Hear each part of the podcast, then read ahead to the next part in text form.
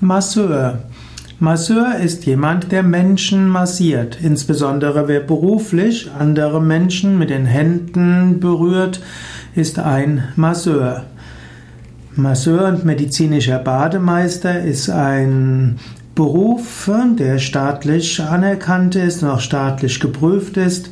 Ein Masseur, ein medizinischer Bademeister behandelt Patienten mit Massagen, mit Bädern und mit weiteren Maßnahmen der physikalischen Therapie. Es kommen dabei verschiedene äh, Maßnahmen zur Anwendung, eben zum Beispiel Licht, Wasser, Wärme, Kälte und medizinische Kräfte. So ist also ein Masseur ein eigenständiger Heilberuf, insbesondere als Masseur und medizinischer Bademeister. Wer, es gibt allerdings auch eine nicht geregelte Form des Masseurs. Auch Yoga Vidya bietet ja Massageausbildungen. Und wer diese absolviert hat, kann sich auch als Masseur bezeichnen, ist dann aber eben keine staatliche Fachkraft.